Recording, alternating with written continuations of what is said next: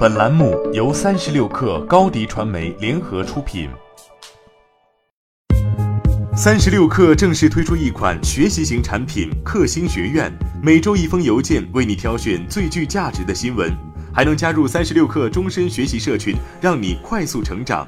原价每年三百六十五元，现双十一特价每年一百九十九元，每天仅需五毛钱。关注三十六氪微信公众号，回复“双十一”即可购买。本文来自三十六氪作者许千惠。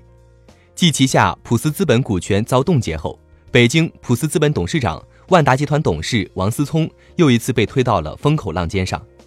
据中国执行信息公开网显示，就在十一月四号，王思聪被北京市第二中级人民法院列为被执行人，至少欠款一点五亿元。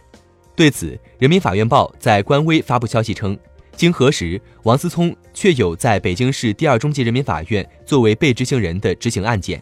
于十一月四号立案执行，但暂未对王思聪本人采取限制高消费以及纳入失信被执行人名单等强制措施，故王思聪仅被列为被执行人，而非失信被执行人，而后者就是通常所说的老赖。就在二十天前。由王思聪担任董事长并持股百分之百的北京普思投资有限公司的股权遭到上海市宝山区人民法院冻结，具体冻结数额不详，冻结日期自二零一九年十月十五号起至二零二二年十月十四号。而在此之前，王思聪担任高管或股东的多家公司也都相继面临股权冻结或资产清算。据天眼查数据显示，王思聪名下有多条风险信息。他担任高管的乐视体育文化产业发展北京有限公司和上海熊猫互娱文化有限公司均为最高人民法院所公示的失信公司。而就在王思聪水逆缠身的同时，其父王健林也在最近陷入了消失风波。此前，业内传闻称王健林已在公众视野内消失数日，疑似被带走。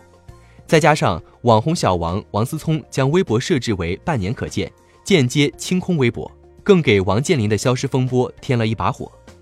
直到十一月四号，万达集团官网上更新了一条王健林与富力集团联席董事长兼总裁张力在万达总部会议室会面的一张合影，间接澄清消失传闻。有意思的是，万达官网发图辟谣的当天，也是王思聪被列为被执行人的同一天。欢迎添加 baby 三十六克。B a b y 三六 k r 加入克星学院，每周一封独家商业内参，终身加入学习社群，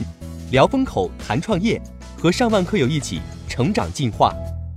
高迪传媒，我们制造影响力。商务合作，请关注新浪微博高迪传媒。